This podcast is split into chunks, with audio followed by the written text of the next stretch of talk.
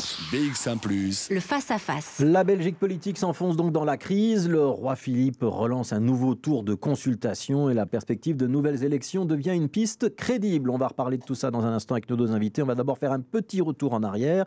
Flashback donc sur la journée de vendredi, journée où la négociation a semble-t-il basculé, puisqu'au cours de cette journée-là, on a finalement peut-être acté définitivement pour de vrai que réunir PS et NVA, ce n'était désormais plus une option, Philippe Jacquemotte. Oui, vendredi matin, Paul Magnette s'est réveillé fatigué, épuisé. Ses réunions avec la NVA deviennent un véritable supplice, dit-il. On s'est vu une cinquantaine de fois et nous n'avons définitivement rien à voir ensemble. Et si Kungens vous appelle encore une fois, demande le journaliste. Je lui dirai pourquoi faire répond le président du PS. Au même moment, Peter de Crème, ministre CDNV, déclare lui devant le cercle de Lorraine que son parti ne montera pas dans la fameuse coalition Vivaldi qui associe socialistes, libéraux et écologistes. Ce sera avec la NVA ou ce ne sera pas et Bart de Wever, le président de la NVA, déclare prendre note du diktat du PS, le troisième parti du pays qui pense pouvoir dicter sa loi à tout le monde et qui veut même provoquer des élections pour affaiblir les nationalistes, dit-il. Le chargé de mission euh, royal, Kuhn Gates, comprend immédiatement que c'est terminé. Pourtant, il avait prévu de nouvelles réunions samedi et dimanche. Il s'apprêtait même à lancer une préformation. Mais voilà, il n'en sera rien. Gaines remet sa démission au roi et pointe au passage le manque d'élégance de Paul Paul Magnette. Le PS qui réplique, c'est le CDNV qui a saboté la mission en obligeant son vice-premier ministre à se limiter à un axe PS-NVA. Bref, ça chauffe. En quelques heures, Paul Magnette a réussi à se disputer avec la NVA et avec le CDNV. NVA qui ce matin appelle à former un front flamand. Les francophones et le PS doivent voir qu'ils ne peuvent pas créer la zizanie entre nous, ont déclaré Bardo Wever et Théo Franken. Merci Philippe Jacquemot. Et puis euh, dernière déclaration euh, à l'instant, celle de Gwendoline Rutten, donc la présidente de l'Open VLD libéraux flamands, qui indique que former un front flamand, c'est du vocabulaire euh, guerrier et que l'Open VLD ne marchera pas là-dedans. Fin de citation. Bonjour Bernard de Bonty. Bonjour Fabrice. Vous êtes chef de service politique au journal Le Soir et bonjour à vous, Olivier Mouton. Bonjour. Vous êtes rédacteur en chef adjoint au journal Le Vif. La journée de vendredi, c'est une journée qui aura permis d'y voir un petit peu plus clair ou c'est au contraire une journée qui nous a éloignés de la solution? On y voit plus clair, ça c'est évident. Euh, pour certains, c'était déjà clair depuis longtemps. Je crois que côté francophone, on savait que PS et la NVA ne voulaient pas gouverner ensemble, mais c'est sûr qu'avec les propos radicaux, on peut les qualifier comme ça, de Paul Magnette, je crois qu'aujourd'hui, on n'entend plus personne, même en Flandre, dire que le PS et la NVA pourraient convoler. Donc à ce titre... Le CDNV fait semblant de ne pas avoir bien entendu encore ce midi. Hein. Voilà, mais il fait un peu la sourde oreille, je trouve. Euh, donc euh, voilà, je pense qu'ils le savent. Il y, a, il y a une sorte aussi de, de jeu de stratégie de théâtre, mais je crois que maintenant tout le monde le sait, et que, et que donc à ce titre c'est clarifié, mais ayant clarifié ce point-là, évidemment, on arrive dans des hypothèses pour le moins obscures. Ouais. Olivier Mouton, vous êtes d'accord avec cette analyse? On a clarifié? Bah, on a clarifié en partie et on a obscurci de l'autre, parce qu'effectivement, en sortant comme il l'a fait à ce, au moment où il l'a fait, c'est-à-dire en, en, pleine mission de Kuhn Gaines, euh, à quelques jours du moment où elle se terminait, euh, Paul Magnette a quelque part euh, voulu envoyer un message à la fois à tout le monde, au Palais, au CDNV, à l'OpenVLD, pour dire enfin vous m'avez compris, euh, comme le disait Bernard. Ce qu'il y a, c'est qu'il a aussi braqué un certain nombre de gens, et donc des options qui auraient pu être possibles, qui le seront peut-être, mais deviennent aujourd'hui plus difficiles, notamment une coalition sans la NVA. On est toujours dans ce jeu où on a l'impression que les francophones, singulièrement le PS, vit sur sa planète francophone et n'intègre pas toujours la dimension de ce qui se passe en France. Vous avez écrit dans un éditorial au vif qu'on cherchait un homme d'État au Parti socialiste. Bah, parce que je trouvais ça, euh, cette sortie-là, euh, lundi matin, insupportable. Alors oui, on sait... oui. On, sait que le, PS l'a dit à plusieurs reprises qu'il ne voulait pas parler avec la NVA, mais ici, la manière dont ça a été fait, le moment où c'est fait, et surtout le fait qu'à un moment, je trouve qu'il y a une forme d'inconséquence de la part du, Parti socialiste qui euh, euh, fragilise la position des francophones en euh, se prétendant le rassureur, le, parti rassurant qui protège la sécurité sociale, alors que je pense que ce n'est pas. C'était une sortie électoraliste, Bernard de Monti? Ben, C'est une sortie qui pouvait servir à la fois à, dire à la NVA qu'on ne veut plus gouverner avec elle, et c'est toute l'ambiguïté du PS, et qui en même temps servait aussi la campagne électorale. Et donc c'est aussi tout le, côté malsain, presque nauséabond du moment, c'est que tout le monde prétend négocier, tout le monde négocie d'ailleurs, et en même temps tout le monde calcule tous ses slogans, et le PS n'est pas le seul, du côté de Georges-Louis Boucher et ses envolées évangélistes euh, en se qualifiant de Jésus, je pense que ça pourra aussi lui servir en campagne électorale le cas échéant. Et donc c'est un peu toute l'ambiguïté, c'est que on est à la fois en négociation, mais tout le monde a un œil sur la campagne électorale. Et donc ça ne permet évidemment pas de rasséréner les choses. Et donc quand on dit, on demande au palais de nommer un pacificateur, je crois que c'est plus que jamais euh, le moment. effectivement. Quand vous dites qu'on est dans une espèce de campagne électorale larvée, larvée masquée, oui, il faudrait quand même pour ça qu'il y a un moment on convoque des élections. Est-ce qu'il y a une majorité possible au Parlement fédéral pour convoquer les élections aujourd'hui, demain, après-demain? Aujourd'hui, non. J'étais assez surpris quand Paul Magnette a fait sa sortie. Il a ouvert la porte électorale, subtilement, mais il a quand même ouverte. Et j'ai été surpris personnellement que les partis flamands la ferment à ce point-là. Donc, quelque part, il y avait une porte de sortie par là qui s'est aujourd'hui refermée. Ça veut dire qu'ils sont enfermés dans une négociation obligatoire. Alors, ça, c'est pour maintenant. J'entends aussi à la NVA qu'on n'est pas demandeur d'élection. Bardo Ever l'a répété ce matin. Mais on parle de maintenant, parce que Bardo Ever a aussi dit qu'au mois de mai, il pourrait l'envisager. Donc, pour répondre à votre question, aujourd'hui, fermé. Olivier Mouton, si cette porte des élections est fermée, est-ce que ça veut dire que l'OpenVLD et surtout le CDNV sont un petit peu coincés entre d'un côté une majorité euh, euh PSNVA qui n'est pas possible, de l'autre côté d'élections qu'on ne veut pas convoquer Ça veut dire qu'ils vont être obligés de quitter l'idée d'un gouvernement avec la NVA à l'intérieur? C'est une ah, question de temps. Euh, en tout cas, la pression est celle-là. On essaye de faire en sorte qu'ils se sentent euh, contraints et forcés d'aller dans une coalition qu'on appelle Vivaldi ou, euh, ou autre. ou un arc-en-ciel élargi. Mais je pense que ça, ça peut marcher ou pas?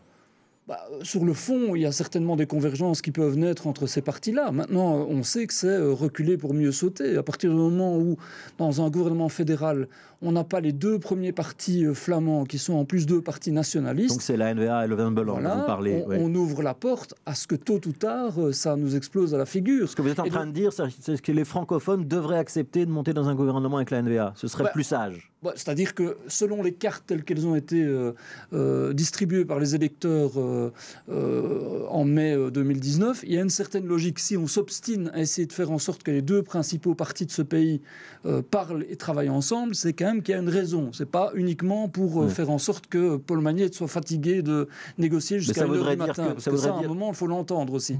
Et, ça voudrait dire, euh, Olivier Mouton, que le Parti Socialiste devrait faire d'énormes concessions bah, et ne pas respecter le programme qu'il a présenté aux électeurs bah, euh, On est jusqu'à preuve du contraire dans un pays où on doit faire des compromis et des concessions. Ça a toujours été le cas. Je ne vois pas pourquoi ce ne serait pas le cas aujourd'hui. A fortiori dans une situation compliquée. Maintenant, ce qui m'énerve surtout particulièrement, c'est que je trouve que les francophones, et le, le PS singulièrement, manque d'une cohérence ou d'une consistance. À partir du moment où on dit on n'a rien à voir avec le premier parti de Flandre, et le deuxième par ailleurs, et qui on ne parle même pas, à partir du moment où on dit on veut, nous, mener une politique euh, telle qu'on veut la mener, il faut aussi être cohérent. Soit on réussit effectivement à mettre en place une coalition, soit on dit bah alors il y a des choses sur lesquelles discutons plus avant pour voir ce qu'on peut encore faire ensemble ou pas. Ça veut dire négocier une réforme de l'État, ça que vous êtes en train de nous dire. Je pense que la logique maintenant, c'est un moment de dire est-ce qu'on peut s'entendre sur un programme minimal avec des urgences qu'on peut rencontrer, et Dieu sait si elles sont nombreuses, depuis le socio-économique jusqu'au climat, en passant par le démocratique, parce que je pense que le, le fossé démocratique qu'on est en train de creuser dans ce pays est important, et à côté de ça, discutons de l'avenir. Bernard de Monti, vous êtes d'accord avec ce scénario? Il faudrait un gouvernement d'urgence pour régler l'urgence socio-économique bah et puis avoir une réflexion mmh. sur l'institutionnel, voire sur la démocratie ensuite? En gouvernement d'urgence, je, pense que c'est un peu la, peste ou le choléra finalement. C'est ce que disait Olivier Minguin qui était dans ce studio il y a ah, ah bah une quinzaine de minutes. Il disait qu'il faudrait avoir un gouvernement pour un an ou deux ans pour régler l'économique et, et on sait qu'on n'échappera pas à une grande réforme institutionnelle. Moi je pense que c'est. Je, trouve que c'est une position minimaliste personnellement parce que euh, je pense que à partir du moment. Enfin, c'est un peu dévaloriser l'État fédéral. Si on commence à faire des gouvernements d'urgence, provisoires, pas vraiment constitués, on arrive à des presque gouvernements. Donc on a, on, a une première étape qui, consistait. Oui, hein. mais c'est un peu la peste ou le choléra parce que on fait ça parce que sinon c'est les élections à la fin du pays. Mais quelque part, on accepte quand même une dégradation du fonctionnement euh, de la Belgique. Et donc moi, je trouve qu'on rentre de nouveau dans un précédent. On a osé un premier précédent dans le passé, c'était d'accepter les gouvernements minoritaires.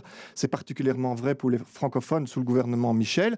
Aujourd'hui aujourd'hui, on accepte encore une dévalorisation supplémentaire de l'État fédéral en allant vers un gouvernement provisoire. Alors moi, je trouve ça quand même une sorte de, concession. Je, suis personnellement plus exigeant que ça. Alors après... mais pour le moment, l'État fédéral, il est inexistant. justement, c'est pour ça que je parle de peste ou de choléra. Alors acceptons le choléra, mais je trouve que c'est... Maintenant, quand on dit d'urgence, ça peut être... De toute façon, au rythme où ça va, il restera plus beaucoup de la législature. Ça peut être jusqu'à la fin de la législature, mais, mais, Voilà, mais ce serait, je mm. trouve, regrettable et ce serait un précédent parce qu'après, on aura notre gouvernement provisoire je pense que la NVA n'en serait pas. Regardez cet État qui ne fonctionne pas, on fait des gouvernements au rabais, passons au confédéralisme et on ouvre la porte. Mais je suis d'accord avec vous que pour l'instant, on n'a pas trouvé de solution plus ambitieuse. Oui, et par ailleurs, le confédéralisme, parce que euh, on, en a fait quelque chose de, de, à rejeter absolument, et la façon dont la NVA le conçoit est effectivement à rejeter, il y a quand même des, des gens euh, du côté francophone aussi qui réfléchissent à des formules qui seraient euh, intéressantes je crois, à 4, par exemple. Oui, il faut que ce soit à 4. Hein. Vous, vous rappelez, vous êtes sur BX1 à Bruxelles, on y tient. Ah, voilà, oui, bien sûr, on, y tient aussi. Je crois qu'il faut en tout cas pas aller aux élections sans rien. Donc finalement, si on a un gouvernement provisoire, si on a une vraie réforme de l'État, mais qui n'aille pas seulement dans le sens d'une régionalisation accrue, essentiellement vers la Flandre ou vers une dépréciation euh, des, des, aides sociales, je, je pense qu'à ce moment-là, il faut arriver aux élections potentielles avec un vrai projet pour la Belgique. Si on va aux élections sans projet, c'est les extrémistes qui gagnent. Alors, je voudrais quand même vous interroger tous les deux, Bernard de Monti, Olivier Mouton, sur la séquence qu'on a vécue. Est-ce que le Palais Royal a commis une erreur en nommant Kuhn trop tôt? Est-ce qu'il ne fallait pas passer par une période où Bart avait la main? Je pense qu'ils ont nommé Kungens maladroitement. Ils ont brûlé Kungens. On l'a vu, ils, ont nommé Kungens sans en parler au CDNV. Ils l'ont exposé euh, à un PS qui ne voulait pas parler avec l'NVA, qu'il avait toujours dit. Ils lui ont interdit, le CDNV lui a interdit d'envisager de, autre chose. C'est-à-dire qu'on avait eu un mandat ouvert de la part du roi et un mandat refermé de la part du parti. Et donc, Kungens, quoi qu'il en dise, quelles que soient ses colères sur la VRT hier, il était coincé par son propre parti, je pense, d'abord et avant tout. Donc on a brûlé Kuhn Est-ce qu'il fallait mettre Wever Ça, en revanche, je, ne suis pas sûr. Je pense qu'on aurait aussi euh, pris un fameux risque euh, à ce moment-là, sachant que Wever a quand même des agendas euh, confédéralistes. Il aurait pu aussi manipuler toute la négociation pour aller vers un, pourrissement. Et donc là, on aurait peut-être, et c'est pour ça que le palais ne l'a jamais nommé à ce stade, je pense, c'est parce qu'il y a vraiment un risque de, comment on dit, de cheval de Troie. le palais va pouvoir continuer à ne pas nommer Wever ou ça va devenir compliqué là dans les jours qui viennent? Simplement, je, pense moi que euh, le palais prend un risque en ne nommant pas Bardo Ever, parce que à un moment, le premier parti du pays, premier parti de Flandre, qui euh, se voient. Euh, alors il y a eu guerre bourgeois, hein, mhm. donc euh, ils ont eu, ils ont eu leur Une place. mission, mais, mais voilà, mais, mais que l'homme fort du principal parti, je ne porte pas de jugement de valeur sur. oui, mais qui a dans ses statuts la fin de la Belgique quand même. Oh. Et qui appelle un front flamand contre les francophones. qui oui, oui, oui. Enfin, ça c'est la, ça, la conséquence. Qui insulte régulièrement les Wallons, les Bruxellois. C'est la conséquence. Oui, mais enfin, c'est aussi la conséquence de, de, ce que les francophones renvoient. Hein. Et de moment, il faut quand même qu'on soit conséquent par rapport à ça. C'est pas les francophones qui se lavent la bouche avec du dentifrice flamand. Voilà. un moment, s'obstiner, non mais s'obstiner à ignorer Wever, je pense qu'à un moment, le palais risque de se fragiliser lui-même parce que si la crise devient plus importante, je pense qu'un certain nombre de gens vont lui reprocher. Ouais, c'est pas déjà le cas? Le palais n'est pas déjà en difficulté aujourd'hui ben, Je trouve que pour le moment, étonnamment, d'une part, alors que on plaide pour une monarchie protocolaire, en tout cas un certain nombre, euh, euh, bah, la monarchie euh, joue un fameux rôle pour le moment, hein, même si, parce que je rappelle qu'on a un gouvernement minoritaire en affaires courantes, donc quelque part, le roi, il est couvert que, hein, comme on dit à mmh. Bruxelles. Et par ailleurs, je, je, pense que pour le moment, les gens sont relativement bienveillants à l'égard du roi. Franchement, je trouve que je m'attendais, notamment par rapport à certains moments où le roi a pris euh, des options qui étaient euh, je ne veux pas dire contestables, mais en tout cas euh, risquées. à partir du moment où il prend position lors de son discours aux autorités du pays contre les exclusives, il s'expose. Il s'expose, et je trouve que les gens étaient plutôt bienveillants. Bernard de Monti? Moi, je trouve quand même que ces dernières semaines, on ressent quand même une certaine euh, fébrilité du côté du palais. Je trouve que mm. depuis, euh, quand on a commencé cette formation après les élections du 26 mai, il y avait une certaine sérénité. On nommait quelqu'un qui allait au bout de sa mission, on mm. passait au suivant. Et là, il y a eu des coups d'accélérateur, on va plus au bout des missions. Voilà, nommer, euh, nommer envoyer Boucher Koons à la gare du jour au lendemain, nommer quelqu'un sans en parler à son propre parti, puis que cette personne démissionne d'elle-même. Je trouve qu'on est entré dans une phase chaotique qui dramatise un peu la situation, qui provoque ce qui est nécessaire pour qu'on ait un, ben, ça, des partis qui je ne suis pas sûr, justement. Je pense qu'on joue un peu avec le feu. On sent, côté flamand, on commence aussi dans la presse à dire Mais regardez, c'est la presse francophone qui attise les conflits. Ouais. On commence à parler de guerre dans certains journaux, des titres, c'est la guerre, des choses comme ça. Moi, je trouve que c'est extrêmement inquiétant et qu'il faudrait retrouver quand même une certaine Alors, sérénité. oui, mais Toute dernière est- Et question. que le palais devrait le faire. Toute dernière question pour l'un ou pour l'autre. Le palais, il doit nommer qui? Donc on est en phase de consultation, ça va durer jusqu'à mercredi. On sait qu'il y a une campagne électorale interne qui s'ouvre à l'OpenVLD. C'est le tour de l'OpenVLD, c'est un CDNV, c'est Bart de Wever. C'est quoi la meilleure option maintenant? Moi, je crois que si on veut un gouvernement, ça dépend vraiment du projet qu'on veut. Si c'est vraiment un gouvernement provisoire qu'on veut, alors on doit, je pense, ne pas nommer Bart de Wever, on doit plutôt nommer quelqu'un qui serait plus pacificateur et qui permettrait euh, d'arriver à cette solution-là en faisant entrer le CDNV dedans. Ce qui exclut, par exemple, aussi euh, le PS, bien entendu, ce qui exclut aussi le CDNV. Mais c'est difficile de répondre à la question précisément quand on ne sait pas quel est l'objectif. Ouais. Olivier Mouton Euh, on- moi, je pense qu'il y a un sage qui peut venir. Je pense, on a cité beaucoup son nom à un moment, Patrick de Waal, euh, Mhm. qui est euh, euh, un libéral flamand, qui est, euh, j'allais dire, Vivaldi compatible, en tout cas, qui a été mis en avant par tous les partis francophones à un moment, notamment quand il a empêché l'extrême droite de monter à la tribune de la Chambre, et qui permettrait peut-être de pacifier le jeu et de passer à autre chose. Merci beaucoup, Olivier Mouton, rédacteur en chef adjoint du VIF, et Bernard de Monti, chef du service politique du journal Le Soir, d'avoir nos invités.